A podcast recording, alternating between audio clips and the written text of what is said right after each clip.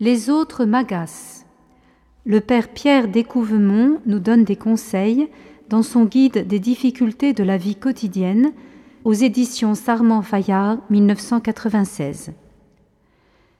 Qui dit patience ne dit pas insensibilité aux événements.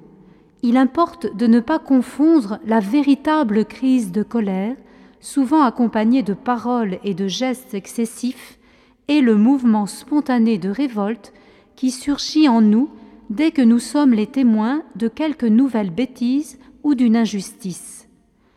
Lorsque les autres nous agacent, n'essayons pas de repérer aussitôt leur bon côté, suivons plutôt les conseils que nous donnent les saints. Très réalistes, ils nous exhortent à appliquer une tactique différente, suivant que nous sommes en pleine crise émotive ou déjà un peu calmés.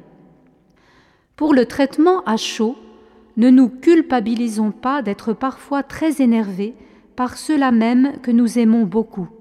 D'ailleurs, plus nous les aimons, plus nous sommes déçus et blessés par certains de leurs propos ou de leurs agissements. Premièrement, faire un acte de foi. Nous devons descendre tout de suite au centre de nous-mêmes et y goûter la paix que Dieu ne cesse de nous proposer.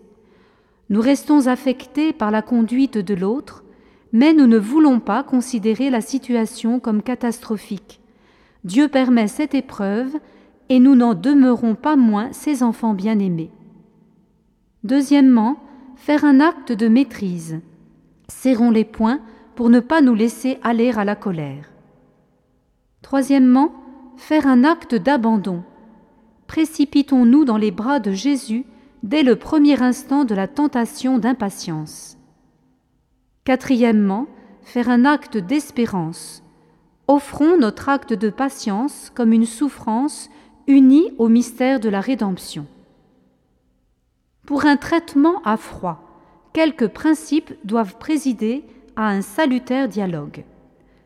Premièrement, savoir écouter. Écouter l'autre m'expliquer ce qui le fait souffrir dans ma façon de faire et ne pas l'interrompre. Ses propos ne sont pas une mise en accusation, mais l'expression de son amour. Deuxièmement, oser parler, dire que mon intention n'était pas de le blesser, dire son désir de réconciliation, demander pardon. Troisièmement, continuer à espérer. Il ne s'agit pas de s'aveugler sur les défauts de ses proches, mais de les recouvrir de tout ce qu'il y a déjà de beau chez eux, et surtout de ne jamais oublier la miséricorde du Seigneur qui peut en un instant les transfigurer. Quatrièmement, me souvenir de mes propres incohérences. Moi aussi, je suis illogique.